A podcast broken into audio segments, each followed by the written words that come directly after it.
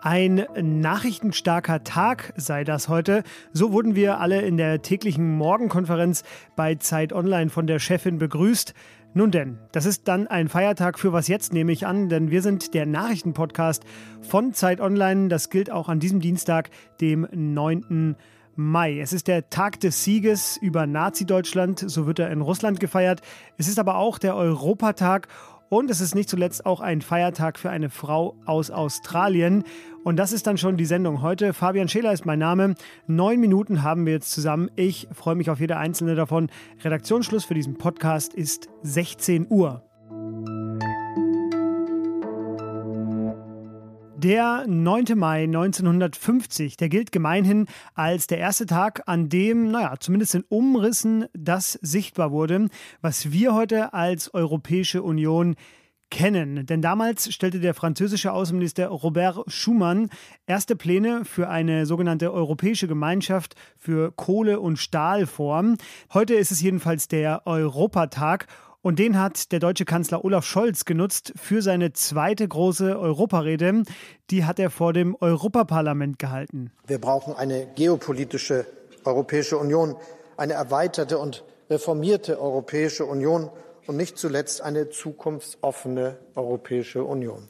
Vor dem Parlament sind die Staatschefs der EU eingeladen, ihre Lösungen für Herausforderungen der Europäischen Union zu präsentieren. Und ob das gelungen ist, das hat mein Kollege Michael Schlieben vor Ort im Parlament verfolgt. Hallo Michael. Hi, grüß dich. Michael, zuerst mal, was war denn der Schwerpunkt der Rede von Olaf Scholz? Welche Kernbotschaft wollte er unterbringen? Es ging von Klimawandel über Asyl und Steuerpolitik bis hin zur Zukunft der Union. Zentral war vielleicht, wenn ich es jetzt mir so überlege, vielleicht schon die Botschaft von ihm, dass Scholz gesagt hat, er bzw. die Ampel, seine Regierung, sieht viele Übereinstimmungen in den Positionen des Europäischen Parlaments mit seiner eigenen Politik und deswegen sei Brüssel bzw. Straßburg, Zitat, eine treibende Kraft und ein Verbündeter für ihn.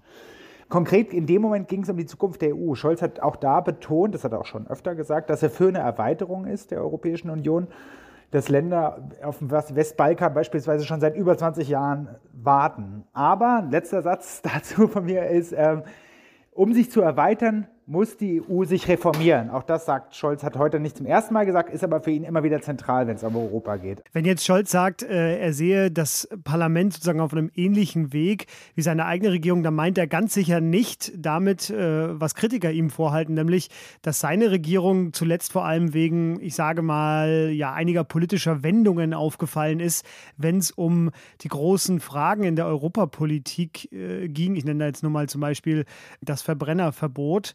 Jetzt hat er Sätze gesagt, wie Europa muss sich der Welt zuwenden. Wie kam das denn insgesamt an, was er da heute gemacht hat? Der spezielle Satz mit der Welt zuwenden, der ist, hat so, ist so ein bisschen verpufft, würde ich mal sagen. Der wurde jetzt nicht als revolutionär neu gefeiert oder so sondern das war eher die Kategorie Fensterrede. Und das ist auch tatsächlich ein Thema, das hat mir zum Beispiel die grüne Fraktionschefin Terry Reinke vorher erzählt.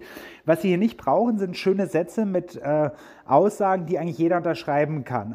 Wichtiger ist es, und das sagen mehrere Parlamentarier hier, dass man konkret wird. Wie kann man die Reformschritte, die man benannt hat, auch konkret anstoßen? Sie hat im Parlament, Frau Reinke, gerufen, auch zu Scholz, bleiben Sie nicht im Ungefähren, Herr Kanzler, werden Sie konkret.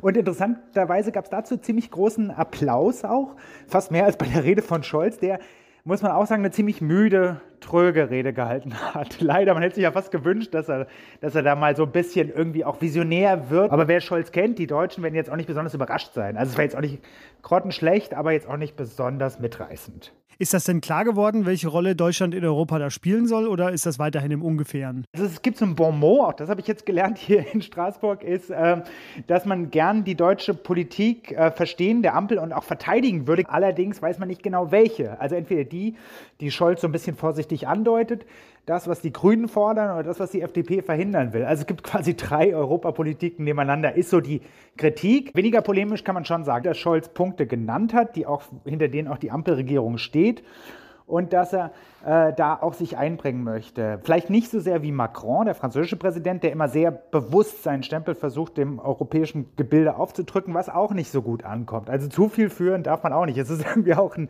ein gewisser Drahtseilakt, welche Art von Einfluss man versucht hier geltend zu machen. Alles klar. Michael, dir vielen Dank, dass du uns hier Rede und Antwort gestanden hast. Ja, voll gerne. Den Kollegen Maxim Kireev, den habe ich heute gebeten, mir ehrlich zu sagen, ob das, was heute in Moskau passiert ist, nochmal eine Podcastaufnahme wert sei. Denn schließlich war Maxim ja schon in der Morgenfolge zu Gast und hat dort über den sogenannten Tag des Sieges gesprochen, wie er in Russland heißt. Einen der wichtigsten Feiertage des Landes, wenn der Sieg über Nazi-Deutschland nochmal zelebriert wird. Maxim sagte mir dann, nachdem er sich das alles angeguckt hat, du, viel Neues ist nicht passiert, also verzichten wir auf die Aufnahme. Ich fasse es nur hier für Sie kurz zusammen. Putin sagte bei seiner Ansprache, gegen unser Vaterland wurde ein echter Krieg entfesselt. Ja, und man fragt sich angesichts solcher Sätze, ob der Begriff Fake News dafür eigentlich noch ausreicht. Putin hat also erstmals das Wort Krieg benutzt, natürlich nicht so, wie es wirklich passiert. Er sagte außerdem, Russland sehe in keinem Land der Welt einen Feind und das ukrainische Volk sei Opfer einer Katastrophe. Das ist alles nichts Neues. Das ist die Westbeschimpfung, die wir seit Jahren hören. In mehr als 20 Städten, das ist allerdings neu, wurden heute Paraden aus Sicherheitsgründen abgesagt. In Moskau sah man hingegen wie immer tausende Soldaten marschieren. За Россию, за наши доблестные вооруженные силы, за победу!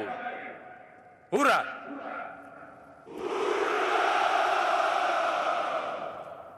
Auf Russland und unsere tapferen Streitkräfte auf den Sieg. Hurra! Interessant war außerdem zu sehen, was heute nicht dabei war, nämlich zum Beispiel Flugzeuge. Die komplette Flugshow wurde kurzfristig abgesagt. Und wo sonst hunderte Panzer über den Platz rattern, da blieb es diesmal still, denn es war genau ein Panzer nur dabei und das war ein uralter T 34. Es war also alles viel kleiner und nervöser als sonst. Ich habe Maxim nochmal um einen abschließenden Satz gebeten, wie er diesen Tag zusammenfassen würde, und er sagte mir, es sei ein unverfrorener Missbrauch eines Feier- und Gedenktags, der vielen Russen wichtig sei, und das nur, um Putins imperiale Ambitionen zu rechtfertigen. Morgen findet ja der Flüchtlingsgipfel zwischen Bund und Ländern statt. Und schon mehrere Tage lang reden sich alle Beteiligten dafür ordentlich auf Betriebstemperatur. Der Kollege Roland Jodin, der wird in der Frühfolge morgen ausführlich über die Schmerzpunkte dieses Gipfels reden. Cliffhanger, es geht um deutlich mehr Geld für die Bundesländer. In einer anderen Frage hat sich heute Pro Asyl mit drastischen Worten gemeldet. Die Regierungspläne lassen für den Gipfel morgen Schlimmes erahnen, schrieb Pro Asyl. Nancy Faeser wärme alte Seehofer-Rezepte wieder auf und die Regierung treibe einen Abschiebungs- und Abschottungsaktionismus. Die Menschenrechtsorganisation kritisierte, dass auch die Ampelkoalition auf Ankerzentren längere Abschiebehaft und Abschottung setze.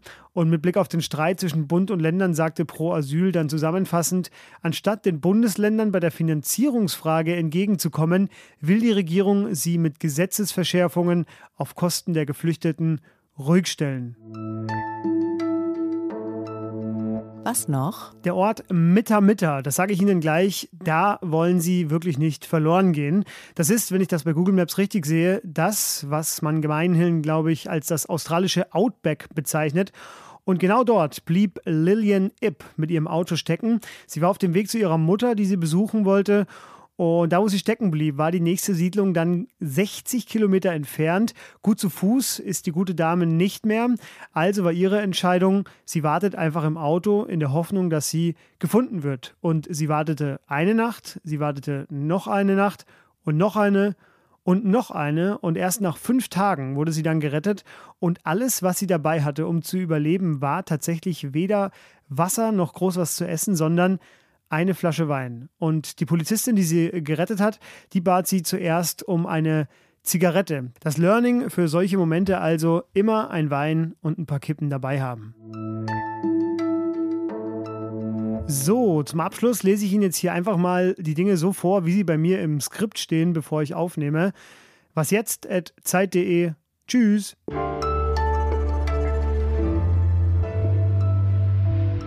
Da wo du jetzt gerade stehst, könnten wir zusammen Freude schöner Götterfunken singen oder eher nicht? Ja, ich habe mich hier so versteckt, irgendwo am Rande des Europäischen Parlaments in so einem blauen, langgezogenen Flur. Ich hoffe die ganze Zeit, dass hier jetzt nicht gleich äh, Security oder Reinigungspersonal oder wer auch immer vorbeikommt. Aber wir haben das Interview ja hinter uns bekommen. Insofern gehe ich jetzt gleich wieder zur Delegation zurück. Ja, lass uns schnell auflegen.